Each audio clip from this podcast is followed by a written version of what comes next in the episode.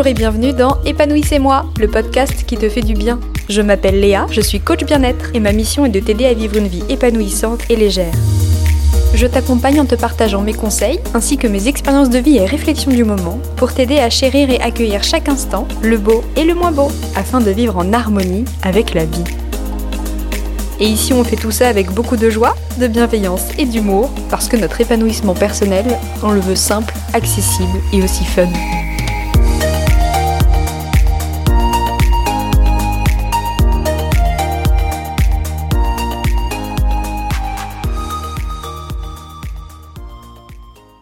Tout le monde, je suis super heureuse et émue aussi, on peut le dire, de vous retrouver pour mon tout premier épisode de podcast. Vous avez été si adorable quand je vous ai partagé mon introduction sur Instagram le 20 mai dernier, je tiens vraiment à vous remercier de tout cœur, vous êtes super mimi. Aujourd'hui, pour démarrer cette belle aventure en beauté et avant de commencer à vous partager toutes sortes de conseils et de réflexions par ici, j'aimerais d'abord me présenter en vous livrant mon histoire, celle qui m'a forgée et qui est sans aucune surprise à l'origine de gratitude et bonheur. Qui suis-je Qu'ai-je vécu Et comment j'en suis arrivée au coaching Je vous dévoile ça tout de suite. Installez-vous confortablement, on part pour une jolie balade en mode Père Castor, raconte-nous une histoire. Et comme je suis plutôt sympa, je t'épargne la partie où je chante le générique. Ça commence très simplement par la séparation de mes parents, assez classique comme beaucoup d'enfants. J'avais 5 ans et ma mère s'est retrouvée à nous élever seuls tous les trois avec mes deux petits frères. On est resté un peu plus d'un an avec elle avant qu'elle nous confie à contre-coeur à notre père. Pourquoi est-ce qu'elle nous a confié à lui? Eh bien, c'est très simple, elle avait refait sa vie, et lorsque nous nous sommes installés chez son nouveau compagnon, il a commencé à être violent envers elle. Lorsque ça s'est produit, ma mère avait quitté son appartement et son travail pour qu'on puisse s'installer tous ensemble chez lui. Elle n'avait donc plus ni logement ni travail. On est allés euh, tous les quatre chez des amis à elle, et puis la rentrée approchait, et elle a jugé bon de nous confier à notre père temporairement, euh, le temps qu'elle se remette de cette mauvaise passe pour que ce soit plus confortable pour nous tous.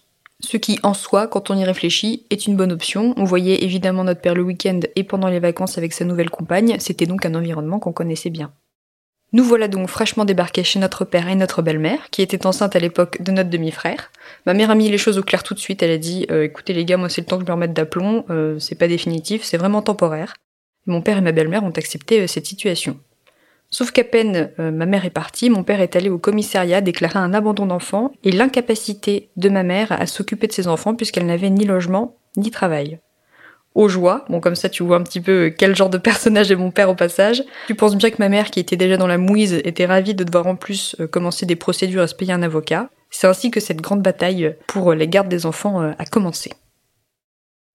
Je t'épargne les détails, ma mère a demandé une garde partagée, au début, elle voulait la garde exclusive, mais ça n'aboutissait à rien. Bon, elle a donc déménagé près de chez nous. Alors, il faut savoir que nous, on est originaire des Landes, et mon père s'était installé en Bourgogne avec sa nouvelle compagne, donc elle a décidé de déménager pour se rapprocher et pour faire justement cette fameuse garde partagée. Une fois qu'elle a déménagé et qu'elle s'est installée près de chez nous, mon père entre de nouveau en action et il nous fait déménager en Vendée, donc totalus opposus hein, sur la carte de France, on adore.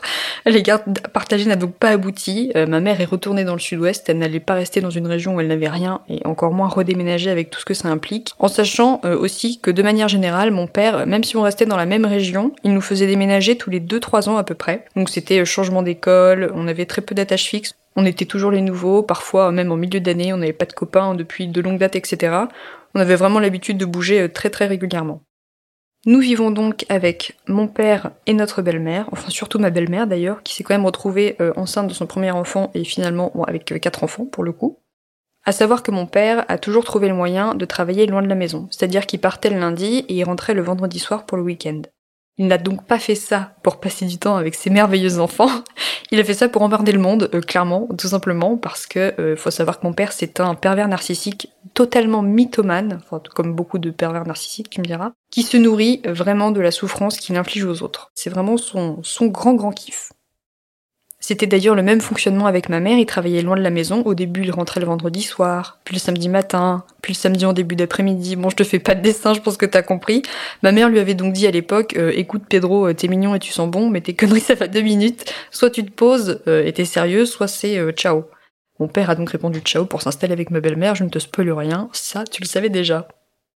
comme ça tu vois à quel point il répète sans cesse les mêmes schémas et ce sera pareil avec ses futures compagnes d'ailleurs. Donc le quotidien, c'est avec ma belle-mère, et, c'est l'enfer.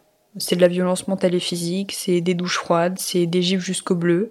Alors c'est pas tous les jours, mais c'est régulier, et de toute façon, pour les personnes qui ont connu la violence, c'est la peur que ça arrive, c'est ancré. C'est aussi de la privation, elle nous confisque les cadeaux que notre mère nous offre pour les donner à son fils. Quand ma mère téléphone, elle dit qu'on est au bain alors qu'on est à côté d'elle en train de jouer.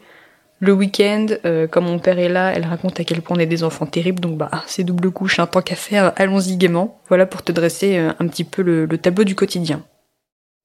Ma vie se résume à attendre chaque vacances pour voir ma mère et surtout, je me raccroche à mes frères. On est dans la merde, clairement, mais au moins on est ensemble et ça me réconforte beaucoup. Et tu l'as compris, j'imagine, la relation avec mon demi-frère est inexistante. Euh, clairement, c'est pas de sa faute. C'est tout ce qu'il y a autour qui fait qu'on ne s'attache pas à lui et il y a même beaucoup de jalousie. On n'est plus en contact aujourd'hui. À cette époque, j'ai un petit rituel, j'ai une photo de ma maman dans ma chambre que j'embrasse tous les matins. Et euh, mon deuxième réflexe, c'est de rien un bâton, un peu comme en prison. À chaque retour de vacances, je compte combien de jours nous séparent euh, de ma mère, donc je fais des petits, des petits bâtons, hein, parce que je compte super bien. Et euh, chaque jour, j'en un pour voir la date se rapprocher. C'est mon, c'est mon petit rituel à moi, je ne le loupe jamais. Quand on est avec notre maman, on ne parle pas de tout ça. Elle sait qu'on n'aime pas notre belle-mère, elle sait qu'on veut rester avec elle on n'arrive jamais avec des marques, etc. Et honnêtement, euh, quand on est avec elle, c'est comme si on oubliait tout, on n'a qu'une envie, c'est de lui faire des câlins, et plus rien n'existe autour. Les procédures pour la garde sont extrêmement longues, mon père fait traîner en plus avec tous les déménagements, t'imagines bien que c'est une galère. Personne ne prend en compte notre avis, on est trop jeune. J'avais 6 ans et quelques quand ma mère nous a déposés temporairement et 12 quand on est retourné chez elle avec mes frères. Donc bon, en soi, le mot temporaire n'a pas de temporalité. Cependant, j'estime que temporaire ne devrait pas être égal à 6 ans, c'est trop long. et on a pu retourner chez elle non pas grâce à la justice, mais uniquement euh, à la séparation de ma belle-mère et mon père. Et c'est d'ailleurs grâce à la sœur de ma belle-mère qu'on a pu y aller, parce que ma belle-mère euh, s'est embarrée euh, de la maison avec son fils, sa sœur nous a gentiment accueillis chez elle puisque mon père était sur Paris pour le travail, et c'est grâce à elle qu'on a pu informer et euh, contacter notre mère de tout ce qui se passait et bah, qu'on voulait revenir chez elle. Mon père, ça l'arrangeait bien, j'imagine, puisque t'as dû remarquer que s'occuper de ses enfants, c'est pas trop son délire. On le reverra à chaque vacances scolaires et ça nous convient à tous comme ça. Nous voilà donc enfin chez notre maman, on est très heureux. Très heureux, et ça ne dure pas très longtemps, contre toute attente, car avec mon beau-père c'est compliqué. Ma maman a refait sa vie depuis plusieurs années, on le connaissait déjà notre beau-père, etc. Ils sont d'ailleurs toujours ensemble à l'heure actuelle. Sauf qu'on n'est plus des jeunes enfants, maintenant on est des ados, on est des ados très perturbés, on a une image du père catastrophique, des beaux-parents, euh, je t'en parle même pas, et clairement la seule chose dont on a besoin c'est de voir un psy ou de faire une thérapie familiale. Sauf que ce n'est pas fait, soit. Euh, moi, à l'époque, j'ai qu'une seule envie, c'est d'avoir ma maman pour moi euh, toute seule. Bon, toute seule entre guillemets, hein, j'ai envie d'être avec mes frères et ma maman. Je rentre dans l'adolescence et les relations familiales sont très très très tendues et se dégradent grandement. Si bien qu'à mes 15 ans, ma mère me réexpédie chez mon père, qui est toujours sur Paris avec sa nouvelle compagne qui a quatre enfants, que je connais déjà parce qu'on se voyait pendant les vacances. Franchement, je les adore, ils sont cool. Mon père me laisse beaucoup de liberté, donc je m'épanouis de mon côté. Je suis plus une enfant euh, totalement crédule qui croit tout ce qu'il me raconte, etc. Donc je prends beaucoup de distance avec tout ce, avec tout ce qui se passe et euh, je m'en porte plutôt bien. Il y a mon petit frère William qui me rejoint quelques mois plus tard pour vivre avec nous. Alors avec mes frères, on a un peu un bloc. Hein, clairement. Et avec William encore plus, c'est celui qui est le plus proche de moi, on a 18 mois d'écart. Je pense que dans une autre vie, on était jumeaux. Donc on vit là-bas euh, tranquillou, on a toujours peur de notre père quand il s'énerve parce qu'il a les coups faciles. Cependant, sa compagne n'est pas du tout violente avec ses enfants, ils ont même des relations très saines. Il se calme un peu par rapport à ça. Vient le soir de mes 16 ans, donc ça fait pas très longtemps que suis qu'on est là. Mon père et sa compagne se disputent violemment, et elle nous met dehors euh, directos comme ça là, en pleine soirée. Voilà, par contre, juste après mon cadeau quand même, hein, on fait ça bien. On est donc parti chez une amie de mon père en pleine nuit et on a vécu ensuite temporairement dans un foyer, alors pas longtemps, environ deux mois, avant qu'il trouve un autre euh, domicile pour qu'on puisse vivre tous les trois ensemble. Dans ce nouveau logement, on est resté environ un an et demi. Il a de nouveau refait sa vie au bout de quelques mois.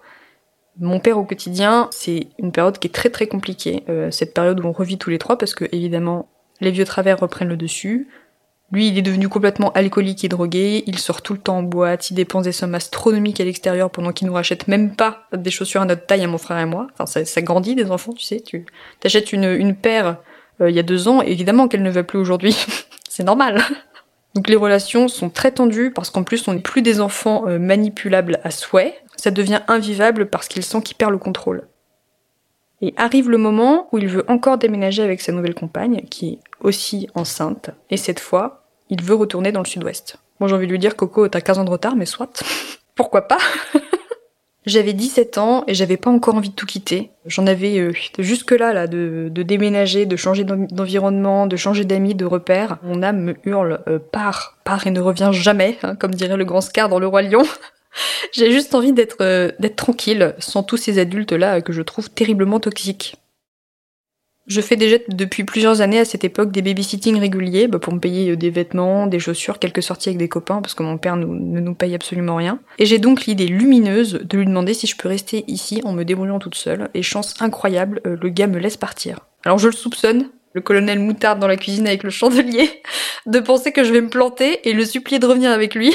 Alors je soupçonne, hein, c'est mon interprétation. C'était euh, les vacances d'été, juste avant de commencer ma dernière année de lycée. Je trouve en 15 jours un job en tant que babysitter à la semaine et une colocation chez une dame géniale. C'était une maman qui avait aussi une fille et qui mettait une chambre à disposition. Merci les forums de l'époque et le bon coin, grâce à qui j'ai trouvé tout ça, franchement, euh, le top du top.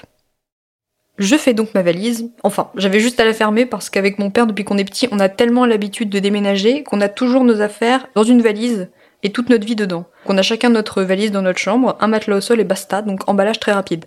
Au fond, ça se trouve, le mec n'est pas radin, il est juste minimaliste. Hein. ne le jugez pas comme ça, calmez-vous. Commence donc ma grande vie solo. Euh, je vivais avec à peine 500 euros par mois, j'avais 400 euros de loyer et le reste c'était euh, mon forfait, ma carte imaginaire pour les transports, la bouffe, etc.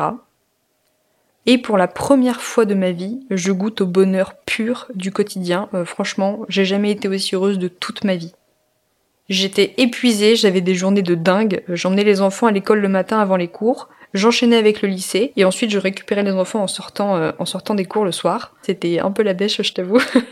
J'achetais du lait, je me faisais des bols de lait énormes avant de m'endormir pour me remplir le ventre avant de dormir et hop, direct au dodo, le ventre bien rempli.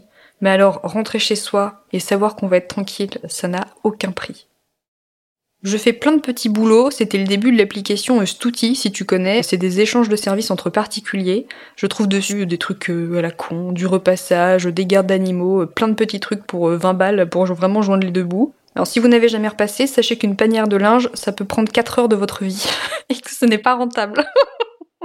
Et pour les babysitting, au lycée, je loupe souvent la dernière heure de cours. J'avais prévenu mes professeurs. Honnêtement, j'ai jamais eu honte de ce qui se passait chez moi, donc j'en ai parlé très librement. J'étais donc bien soutenue euh, dans ma vie au lycée de ce côté-là. Les professeurs étaient vachement derrière moi, notamment ma professeure principale, qui était euh, vraiment adorable. Du côté des gens de mon âge, par contre, j'étais hyper en décalage. Honnêtement, j'ai toujours été en décalage parce que quand on arrivait quelque part, on savait toujours que c'était temporaire, qu'on allait bouger. Et aussi parce que chez moi, ça se passait tellement mal que lorsque je sortais, j'avais qu'une envie, c'était que ça se passe bien. J'ai toujours été souriante, rigolote, avenante. Euh, tout simplement parce que bah, c'est dans ma nature et aussi parce que je voulais me créer un environnement euh, dans lequel je me sentais bien à l'extérieur de chez moi. Je savais que ce que je vivais c'était anormal, j'en avais conscience et je voulais trouver autre chose en étant en étant dehors. Donc gros décalage, vous connaissez le lycée, moi j'ai jamais aimé les histoires, les machins a fait ci, euh, l'autre a fait ça. Ça me semblait tellement futile comparé à tout ce qui pouvait se passer chez moi que je comprenais vraiment pas comment on pouvait se prendre la tête pour si peu. Et surtout, comme j'étais toujours avenante, rigolote, etc., je me disais qu'au fond, les autres qui étaient comme ça, peut-être qu'ils vivaient la même chose que moi, et du coup, j'avais vraiment envie d'être sympa avec tout le monde. Donc grosse cassure au niveau social, encore plus marquée quand j'ai commencé à être vraiment autonome. Je prends mes distances avec beaucoup de personnes. Et ma vie sociale en prend un coup en plus puisque je bosse même le vendredi soir et le samedi soir en babysitting et honnêtement euh, ça me manque pas trop euh, même si euh, j'ai le droit à des oh t'es jeune, tu sors pas, c'est bizarre, t'as pas l'impression de passer à côté de quelque chose. Moi j'ai qu'un seul besoin, c'est de me centrer sur moi à cette époque et pour la première fois de ma vie, je suis tellement bien quand je suis chez moi que mon peu de temps libre, j'ai justement envie de le passer chez moi.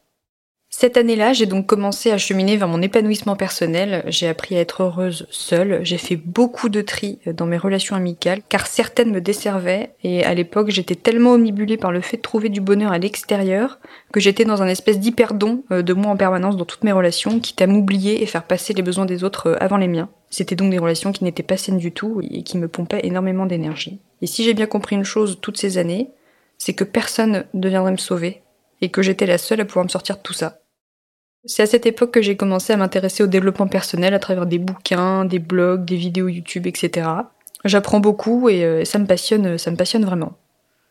Un peu plus tard, je me suis mise avec mon compagnon, avec qui je suis toujours à l'heure actuelle. C'était un peu la deuxième grande étape de mon cheminement parce que j'étais arrivée à une stabilité dans ma vie Et me mettre en couple, ça a ébranlé tout ça, clairement.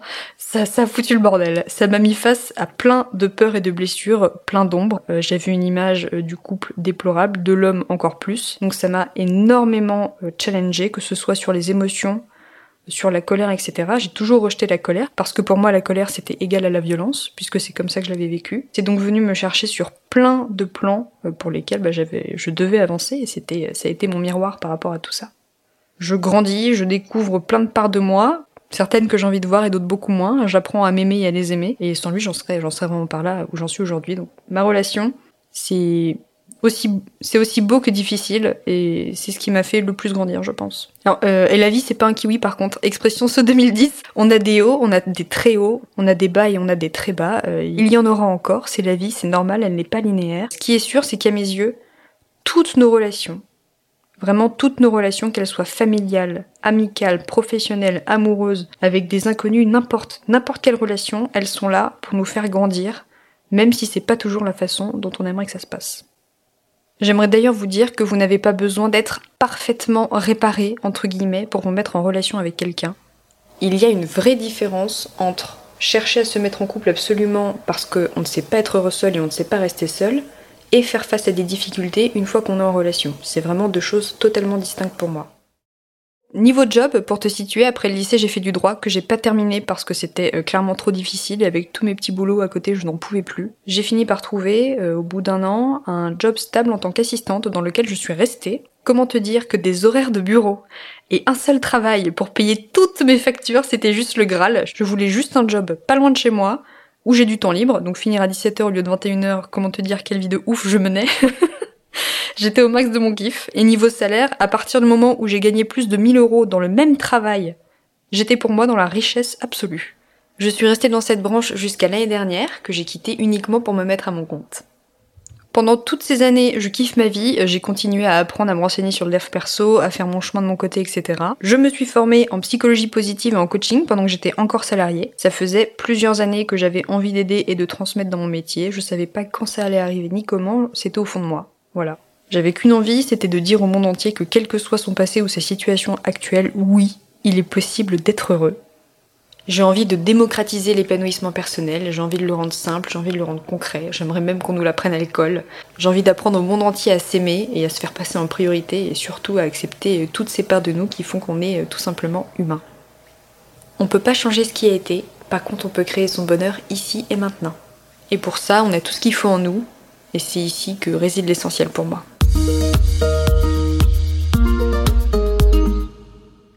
C'est donc ainsi qu'est né Gratitude et Bonheur, après des années d'hésitation. J'insiste hein, sur années, parce que vraiment, entre l'idée et le temps que la graine elle germe, euh, ça a pris 4 ans les gars. Hein.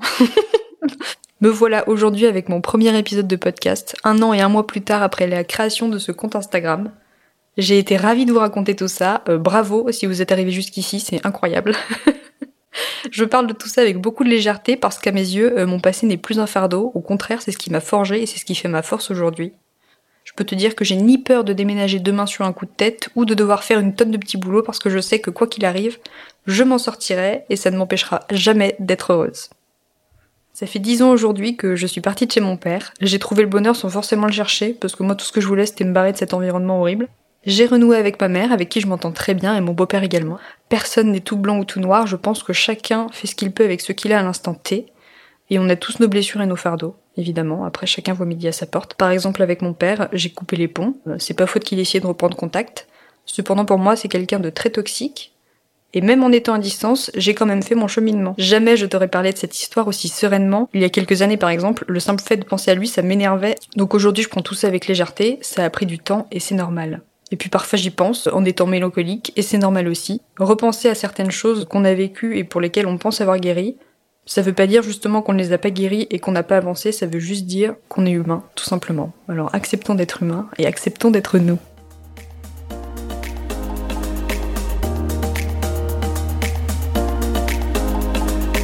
Voilà tout le monde, c'était super chouette de vous raconter tout ça. N'hésitez pas à me laisser un petit commentaire ou à m'envoyer un message sur Instagram, je vous réponds toujours. Je vous embrasse très fort et je vous dis à tout bientôt. Ciao